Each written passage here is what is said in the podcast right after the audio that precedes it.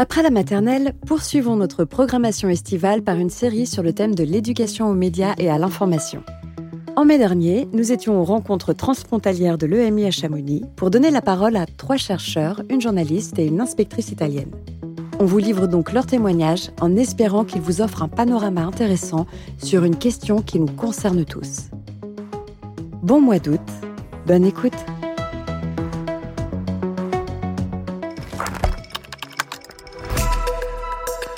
Extra classe.